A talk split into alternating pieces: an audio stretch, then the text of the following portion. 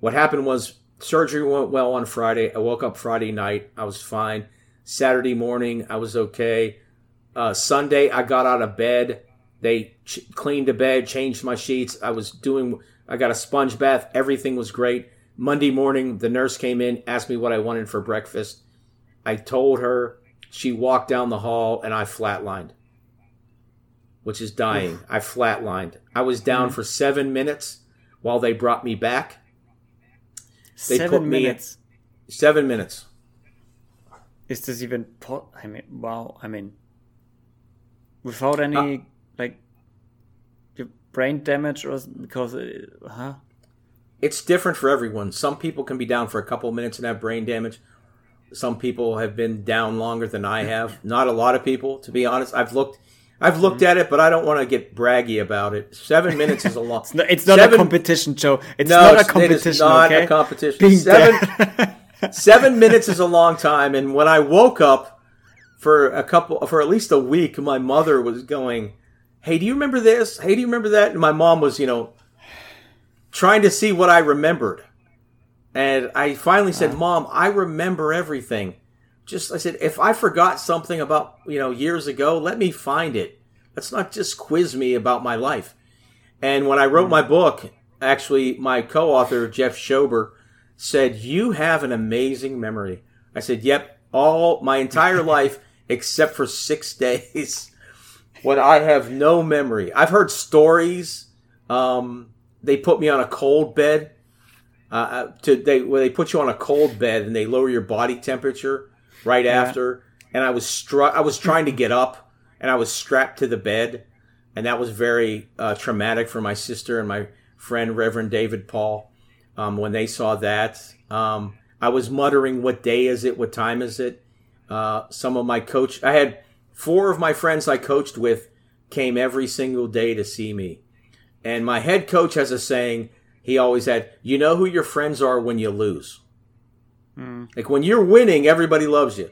But when you when you lose, that's when you know who your friends are. So I, there are these four men who I coached with, and they came to see me every day when I was unconscious. And I said, "You really know who your friends are when you're might be when you might be dead. They can only see you the last 15 minutes of each hour, and there's nothing to say." Because I was just muttering, "What day is it? What time is it?" My eyes were closed. I don't have any memory of Denny or Joe or uh, George or Larry ever being there. I know they were there, but you know, and people. I had friends calling every day. My best friend and brother is terrified of hospitals, so he's never come see me in a Thanks, hospital. Joe. Thanks Yeah. a lot, Joe.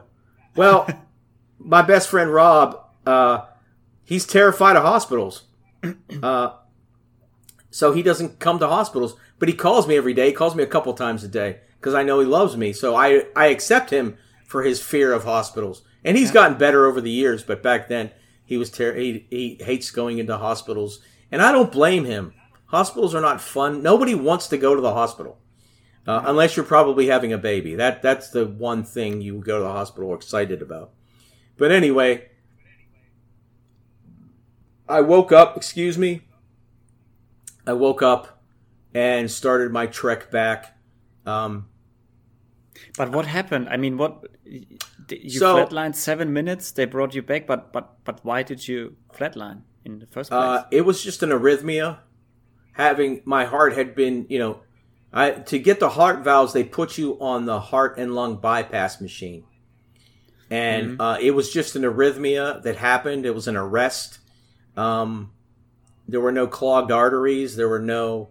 Uh, it was it was it was just some type of uh, uh, arrest that I went into when I flatlined, uh, which ha- it happens from time to time post surgery, and um, there was nothing to do other than bring me back and get me stable. And then when I woke up, find out how much damage was done, which mentally was just those six days. I don't remember anything.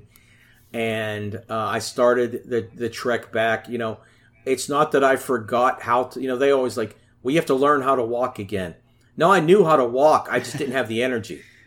I literally like I, I remember one one morning uh, early on, I sat up and was kind of doing some things with my hands, And by the time lunch, I was with my dad. By the time lunch got there, I was just laying back and I said, Can you feed me? And he, my dad jokingly was like, You can't even feed yourself? And I'm like, Dad, I'm so. He's like, No, I'm kidding. I'm kidding. But then um, my dad would come every day because he worked Mm. early morning to mid morning. Those were his hours. So he would come every day and help me get a sponge bath. And every day he would push me a little further to do a little bit more for myself. And the one like you day, with your children in the like you with your players. I mean, he was just yeah, and you, yeah, I said something uh, earlier, much earlier in the interview, and it was on the day my dad told me I had, my mom and dad told me I had cancer, and he set me up for the rest of my life. And he said, you know, being that I was a swimmer and I would play basketball with friends and I was very active, I played tennis on a team at the time at the local park. Uh, he said, you know, you can lay around for the next two years.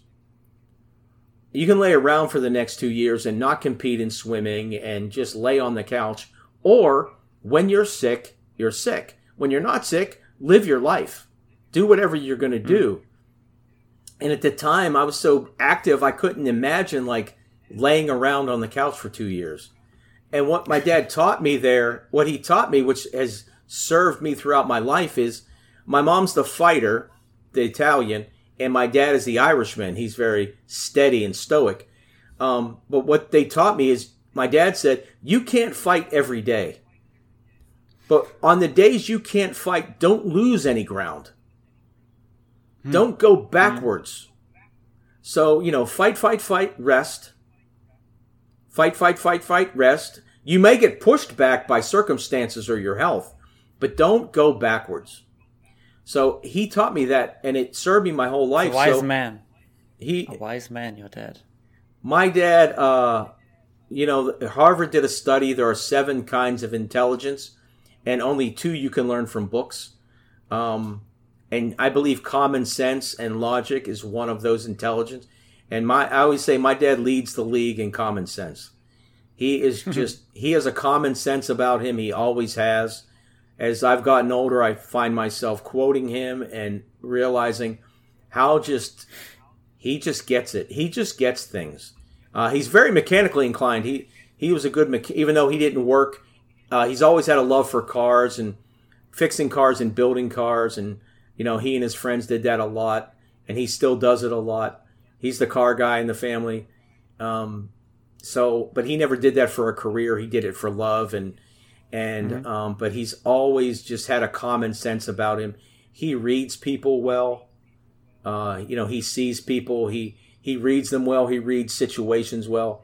He's this. He's the most common sense of anyone I've ever met. And you know, barely got out of high school academically, but uh, has has done a lot and is is is definitely a source of wisdom for me. And that edict of don't give up any ground, fight when you can, rest when you have to, mentality has gotten me through the toughest times in my life. And after my, after I died and came back, you know, I was in the hospital for five more weeks, and every day he would come in and help me.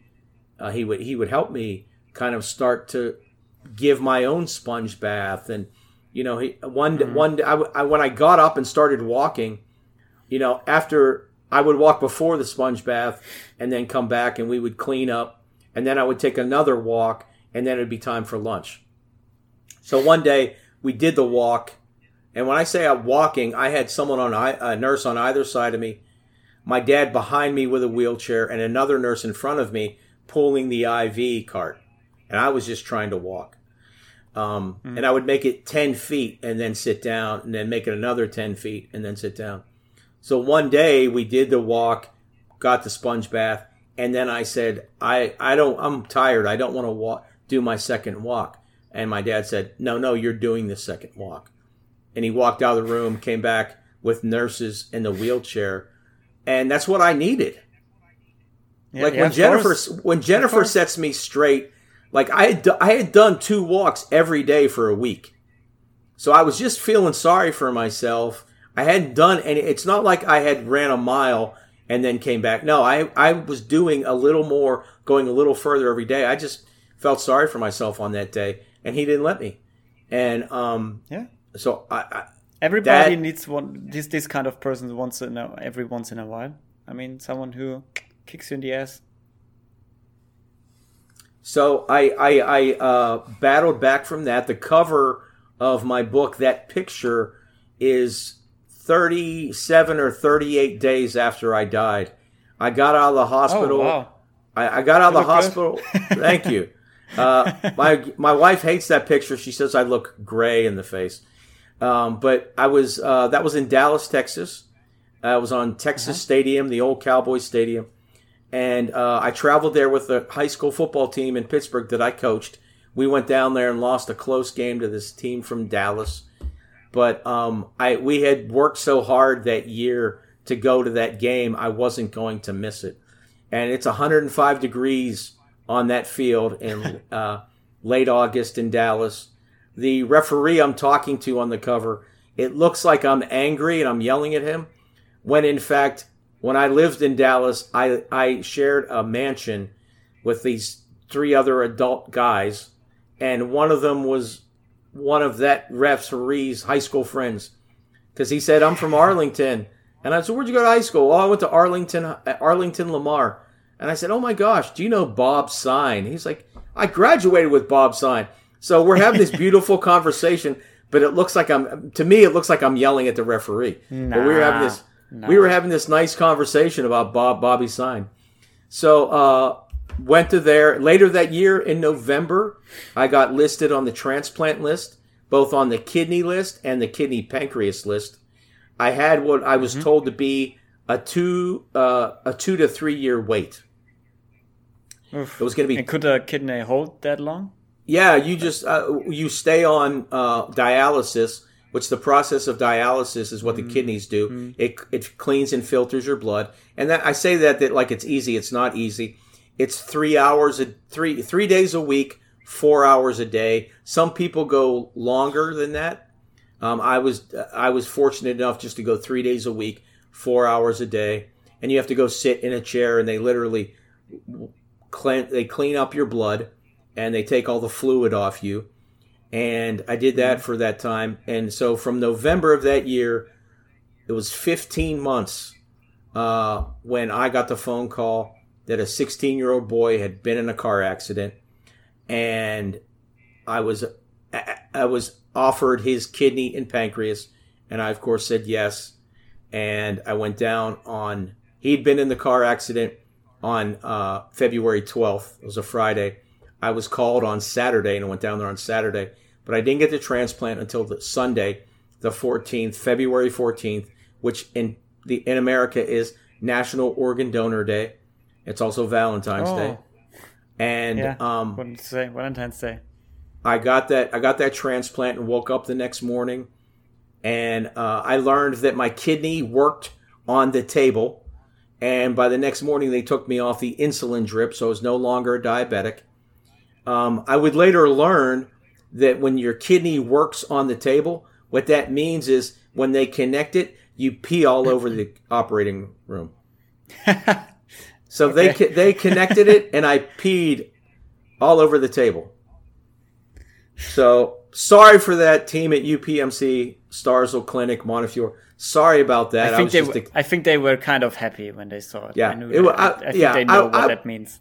I was just excited. You know, sometimes you pee when you're excited. So uh, I peed, and um, I just had blood work done last month, and my kidney is pumping as strong as it was a month after my transplant, which is to say, perfect. It's All been right, right. 11 and a half great. years and i'm very blessed and um, it was six months later that i went to and it was a long road back but it was six months later that i went to my reunion and first met first was inspired to get a life. And when i first met jennifer and then it was a year and a half it was the following february a year and a half later when she I was coming up on my it was a week couple weeks after my anniversary for my transplant when she turned I went to that 40th birthday and officially met her Oh, and got to know her. And um the other part of the story which I hope people find inspiring is this you know when you when you when you learn that you're getting an organ uh, offered, organ or organs offered to you, you only know certain things. I knew it was a male, a boy. I knew he was 16. I knew they tell you generally where he's from, um, like a town, and I knew it was a car accident. I knew he had sustained a head injury in a car accident.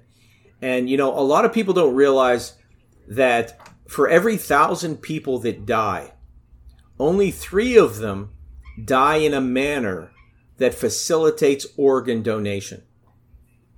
So for every thousand, in a manner that it's yes, not have possible to- to donate your organs. Not everyone who dies can donate their organs. Oh. You have to die in a certain way. Uh, it's a brain. You have to have a brain death. So only 3 of every only of uh, every thousand people that die, only three die in a manner that facilitate that allows organ donation.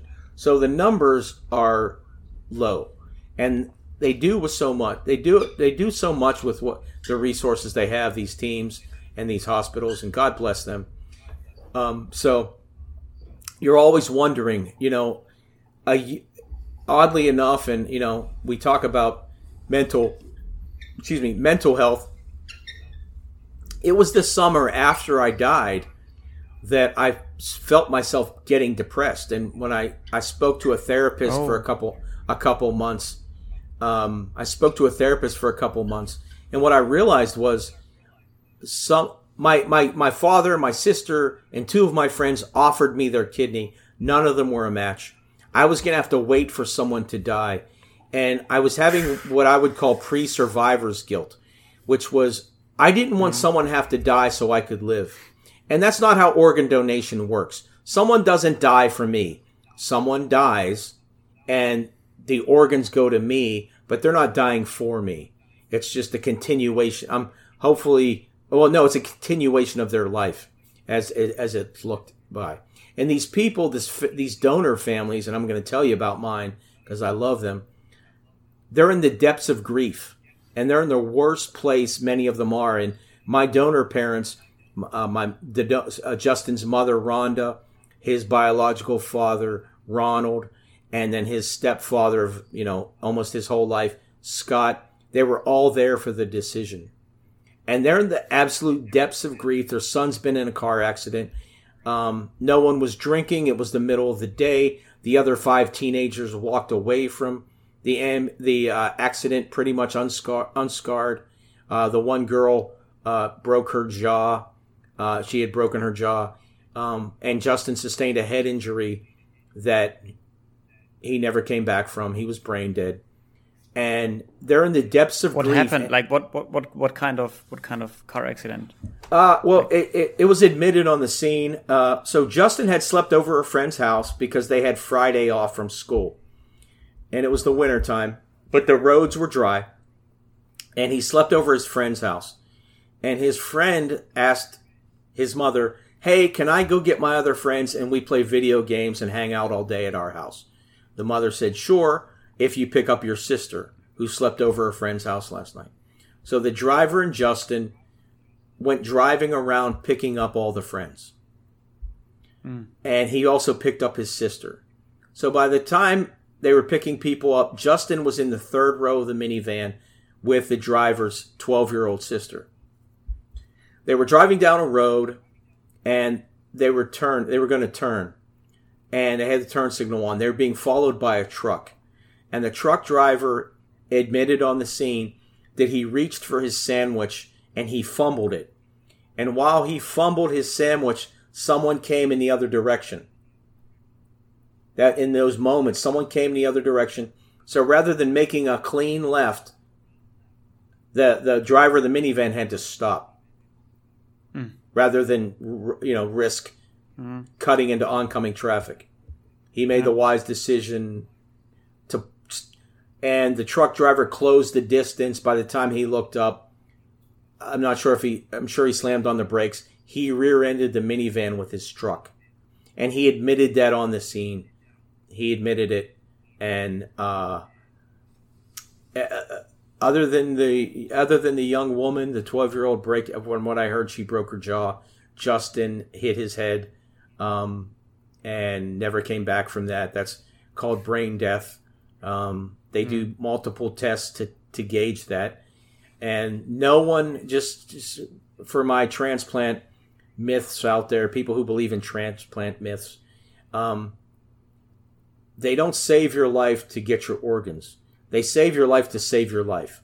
And then once they have saved your life, like they flew Justin's into the hospital, he almost died on the way in. They kept him alive.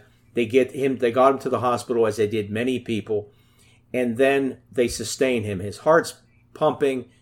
Okay, he's breathing, maybe on his own, maybe not, and um, then they try to wake you up. They try to wake you up. They try to wake you up and talk to you. And when you're non responsive, then they do a scan of your brain. It's called a brain apnea test. And when they see no electricity, no uh, activity in your brain, they test it again hours later. This isn't a coma. This is hmm. brain death. No one in the history of the world has ever come back from brain death. It's why it's called brain dead. Your brain is dead. It doesn't regenerate. A lot of people think, well, they get their organs and they could come back if they're in a coma. No, that's very different. Comas and brain death are different. When I was in a coma, my brain was still working. It was telling my heart to beat. It was telling my body to breathe. Plus, I'm sure I had other brain activity going on, whether I was dreaming or whatever, unconscious. When you have brain death, there's nothing going on. Your, your brain is electricity and pulses. brain death means nothing is going on. The lights are off. It, no one's ever come back from that. And I don't mean to be gruesome, but people believe this myth that you can come back and they're just there to get your organs. It's not true. And you know, once that's explained to these donor parents, potential donor parents, they make the most be- beautiful decision in the worst time of their life, and that's to help other people.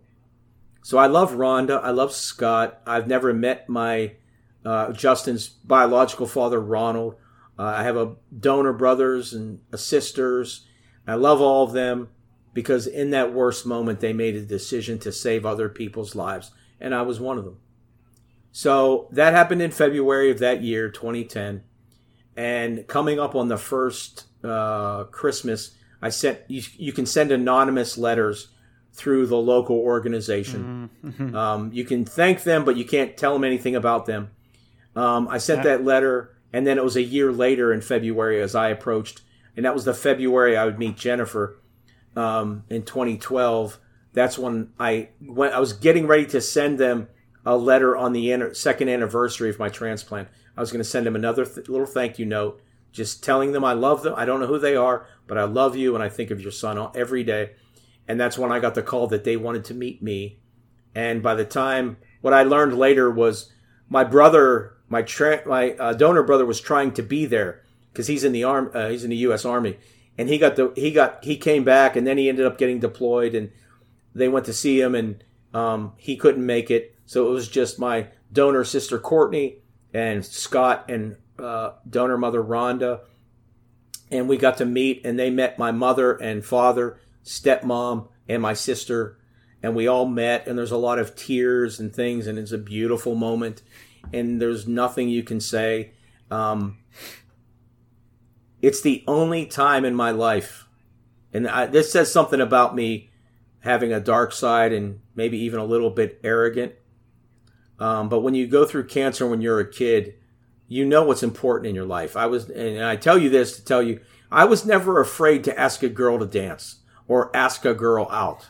I didn't want to get a no, but I knew it wasn't the end of the world, right? I'm like, oh, okay, well, I suck. I messed up.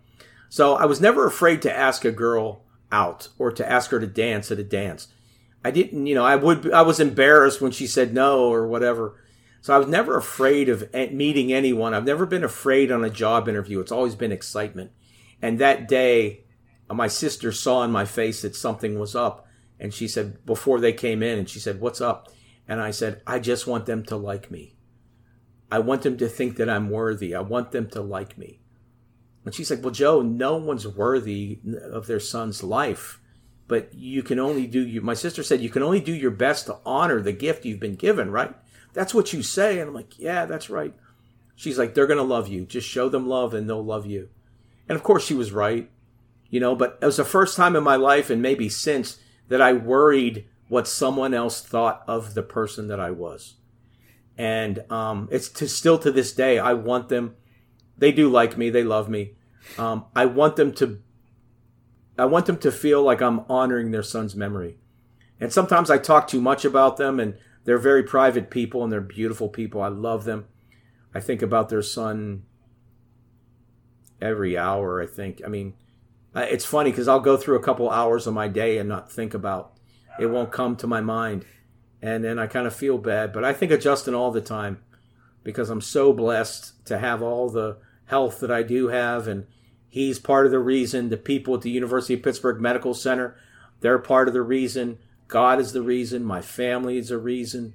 Uh, all of my friends and family who have always supported me with prayers and rides to the doctors and all those things, they're all been parts of it, and I'm thankful for every every part of it. So, um, it takes a lot. It takes more than just one person to build an inspiring story, and um, I know there's a lot of inspiring stories out there, and people just can't convey them the way I do. Kind of like the way my dad was honored to be part. My dad was honored to be part of a union. He loved that union. He loved the guys in that union, but he didn't feel comfortable doing the speech.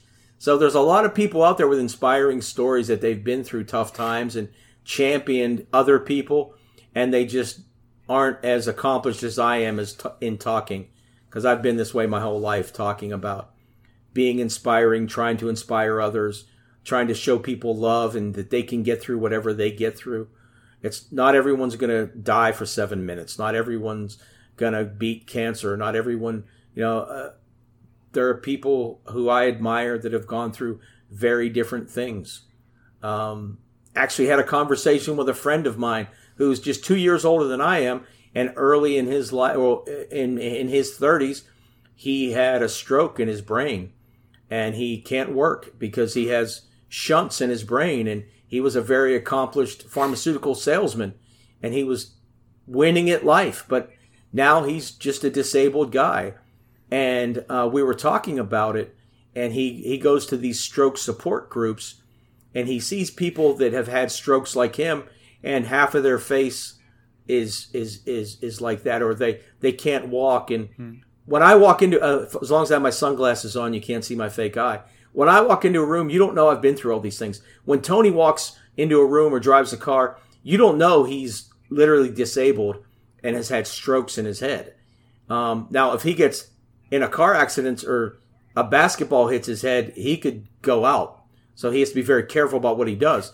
But at least we don't look like that. And that's a blessing in itself. And he and I had this conversation like, what would you, he kind of said, well, what if, you know, what if you didn't have all your mental acuity?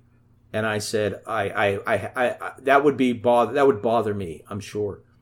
And I said, I'd rather lose my foot than lose my mental acuity. I, I, I said, you know, you could take my legs off at the knees. I'll, I'll find a way to get around. But the fact that I've been blessed enough, I was dead for seven minutes. Tony had bad strokes. Um, we both have all our mental acuity we are so blessed by that and we're so humbled that we have those things. And Tony can go to stroke groups and talk to people about being inspiring and overcoming things because we do have this mental acuity. Once again, like we talked about, that's a responsibility we have to share and and and we've been given this blessing and it's up to us to share it with people. We're responsible to inspire people. So I I not that I'm not trying to end this, but this is what you're doing. You're sharing these inspiring stories with people. And I love this genre that you have here because there are inspiring stories in everyday people. One of my favorite podcasts, and I was interviewed on it, is called Fascination Street. And uh, he, the, the the host Steve Owens and I become friends. We talk a couple times a week, sometimes every day. And just from me being on, and I've never met him in person because of COVID and things like that. And someday we will. But his premise is everyone has a fascinating story. Now he's had celebrities and sports figures and gold medal winners, but he's also had goofballs like me on there who've just been through something. And, you know, he's had uh, and Ed Asner and uh, people from the Adam Carolla show. He's had big name people on his podcast, and he gets 25 down 25,000 downloads a week. But he also but his premise is everyone has a fascinating story. He interviewed his mother-in-law. He's interviewed people that just have a local business and they you know they served in the military. So he finds the fascinating story in people. And what you're doing, I think, which is a great blessing to so many, is you're finding the inspiring stories in the everyday people. And every yeah, everyone knows this. Oh, everyone should know the story of uh, of Fred Smith. Fred Smith was a senior uh, a senior business major at Yale University, and he had an entrepreneurs class, and he had to come up with an original business idea. And Fred turned in his early draft of his original business idea, and the professor said, "This isn't feasible this will never work. Come up with something else. So Fred went back and created something different and turned it in, got the grade, and graduated. He then took his original idea and tried to turn it into a business. Do you know what business that is? No. FedEx. His professor well didn't think that shipping packages on a plane would ever be affordable or no one would ever need things that fast. And look where we are today. Like FedEx preempted UPS. Uh, uh, UPS was already around, but FedEx got things there, and and now different. You know, uh, I I have a friend and client who works on movie cars, and he built the cars for uh, the Joker in the original Suicide Squad. And these mm-hmm. movie companies have something where they'll come pick it up and drive it to a plane and put it on a plane and someone is waiting when the plane lands because he was shipping parts. He was building the parts here in Florida on, in the morning and they were on the set in Toronto by five o'clock. Wow. So like yeah. that, that Fred Smith idea of, you know, he had an idea and then he put into work. That's inspiring. So we those are commonly known inspiring things. And some of the guests that I've listened to on your podcast, they inspire me. I find inspirations in people in my Jennifer who goes to work every day and teaches third graders. She loves those kids. She absolutely loves them, loves the challenge. Uh, third graders can be sometimes little babies and sometimes pretty precocious. she loves them all every day. I couldn't do it. So I find inspiring things in every kid that I coached, every person around me. And it's just like anything else. If you look for it, you'll find it. If you look for hate, you'll find hate. If you look for love yeah. in people, you'll find love. Yeah, it's true. I'm I mean, I was I was pretty quiet the last minutes you talked and uh, when you when you talked about your organ donor I was taken a little bit emotionally. If you would have asked me a question, I probably wouldn't have be wouldn't be able to answer it. Um, in Germany, we say I ich hatte ein bisschen Pipi in den Augen, like I, I had pee in my eyes, um, which I don't know if that makes sense in English. probably not. Um, I mean, it's such a heartbreaking story, and yet it's so beautiful. I mean, it's on the other on the one side it's so sad that that that that he's dead and he's brain dead. And for the parents like yeah he's never coming back. Like this is your son. It's only a body now. Like it's there's no more soul in it. No more brain that can can do anything. And yet that these this this people make this decision at the moment that like okay then with uh, his last breath he will do some good for many many people or for for, for people um, and give, give them the the biggest gift maybe there is to give like give your like the the biggest sacrifice you can do is like we talked about this earlier it's like you do the biggest sacrifices is like jesus did like giving up yourself for other people and doing mm. this making this decision for your own child. This is this is tough. I mean this is tough. But to i, I mean and I, I think you are surrounded by so many inspiring people.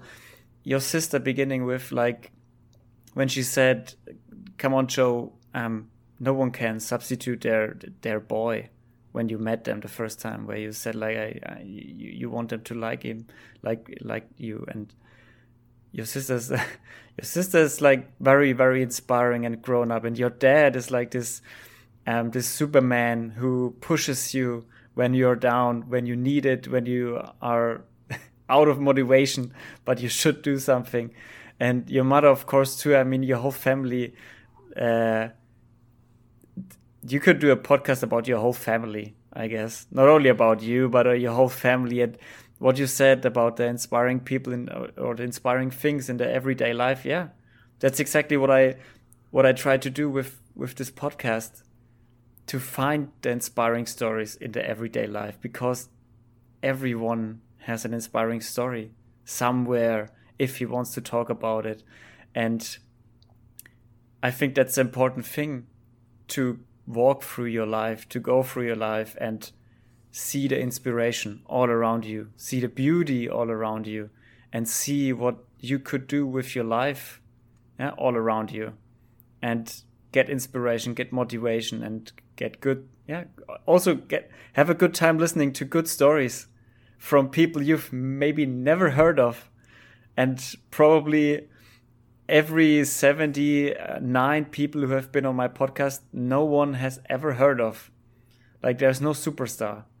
Uh, maybe a few people from my friends know them, but there's no superstar in it, and I, I, I don't want to play down their success stories or their their uh, inspirational stories because they are inspirational. For me, it's just hard to grab because they made it so high. They've accomplished so much that for me it's like okay, they had this hard time, and now they are like on the top of whatever they are doing, and it's hard to grab like because these are these outstanding personalities these are this one in a thousand years one in a hundred years guys or goals. Um, and it's for me it's easier to grab stories like yours. You're not a famous person. You're not a superstar. You're you're just a normal guy. Like you're not even collecting and, and i'm an the, average joe. The never yeah. The everyday normal joe. Um and I honestly I, I I I also couldn't say something because I was so focused. I yeah honestly I forgot that we are recording anything even the even though the the microphone is right in my face. um, I mean, Joe, I appreciate this so much, and uh, the, these kind words from you coming coming from you, even though you we know since a week or two. That's I mean, it's crazy. Um, and I appreciate, I really appreciate that you took your time. And I mean, we recorded over two hours already. That's that's that's the longest podcast I've ever done, and I I I think we could go on for two additional hours. I mean, you've I need you've to, experienced I, I, so much and I didn't get into everything, but uh, you, you, I, I, do want to say something because we, uh, when when you were mentioning people in my life, um, I, I, I realized I haven't talked much about my mom, uh, and and it's just because that's the way the conversation went. Um, I call my mom every morning, every morning, and uh, you know she's going to be seventy four next month, and she's a fighter, and um, so I'll tell I'll tell you that's how I'll explain my mom to you. First of all, she's like I said, she's an Italian, and she can yell at you one minute and then make you some something to eat the next. That that's her that's her back and forth emotions. That's where I get it. Yeah. Uh, but there's this. So my mom's favorite movie character and favorite movies of all time, oddly enough, her being an uh, 100% Italian American, is Rocky. Right, Rocky Balboa, Sylvester Stallone. So there's she's she, I think she's seen Rocky one well over a hundred times. Every time it's on TV, she watches it. And I I found a shop called the Sly Stallone Shop, and um, that's where I bought her her last present from Christmas, and I'm getting her this other one for her birthday. So hopefully, Mom, don't go to that. Mom, I know you're listening. Don't go to Sl- Sly Stallone Shop because that's where all your presents are coming from for the next couple of years. I don't want you to go there and buy anything. Let me buy you things from there. Anyway, so uh, there's a scene. There's a scene in Rocky Three, and it's when he goes off. Uh, he's lost to Mr. T, and he goes off to Los Angeles to train with Apollo Creed. And Apollo Creed and he race on the beach, and he's trying to get Stallone to beat him on the beach, which is hilarious in itself because Sylvester Stallone is a five foot eight uh, Italian American guy, and Carl Weathers, the actor who played Apollo Creed, is a former Oakland rating Oakland Raider running back. So in no lifetime, in no lifetime, you could cut off one of Carl Weathers' legs, and and Sylvester Stallone couldn't beat him in a race. So I find that funny. So at any, at any rate, the, the, the second time they race, you know, he gives Rocky gives up, and and uh, Apollo Creed is like, you know, you're you're a, you quit, you quit on me. There is no tomorrow. And Adrian comes over to Rocky, his wife, and says, you know, why are you, you know, why are why are you quitting? Why are you doing this? And and you know, and she said, it doesn't matter about the money. If you want to fight because you think you need to fight, then fight. She's telling him, don't do it halfway. Don't do it because you think you should. Do it because you want to do it. Do it because it's important to you. Don't do don't just go through the motions. And that's what she says to him in a very nice way. And he says back to her, because this is some of the greatest script language of all time, he says, How'd you get so tough? And she says, I'm in love with a fighter. Hmm. So no one's ever asked me how did no one's ever said that to me. No one's ever said, How did you get so tough? How did you overcome this? I know you believe in God. I know your strength comes from God, but what makes you so tough? And it's easy. I was raised by a fighter. My mother is a fighter. she uh, she was on local council. She fought for our schools. She start when she was a librarian in my Catholic school. She started an SAT prep course and for seventh and eighth graders. Um, my mom is a rock star teacher, uh, giving all of herself to her kids. When she was a uh, she was a librarian, and as librarians started to go away, she became a computer teacher late in her career. She learned about computers. She's been a computer teacher. So um, awesome. she my mom's a my mom's a fighter and uh, I'm actually part of an event tomorrow night. And in my speech as chairman of the board of the Ava's Heart Foundation, uh, I, I, said I'm the uh, a child of God, husband to an angel, and son of a warrior mom. So my mom is a tough, tough lady. Um, you do not want to mess with her. She's also has a master's degree in education, and uh, but she she's she yells at the when the Steelers are on. She yells at the TV um, when something is going well, or you know, it's really funny to watch. That's a lot of moms in Pittsburgh, but I couldn't get off here without showing my mom so much love for everything. And you know, when I was going through chemotherapy, she was there with me. When I was going through my toughest times, she was right there with me as an adult because Jennifer wasn't in my life yet. My mom has sat by many a hospital bed, and um, it was the last time that I had died.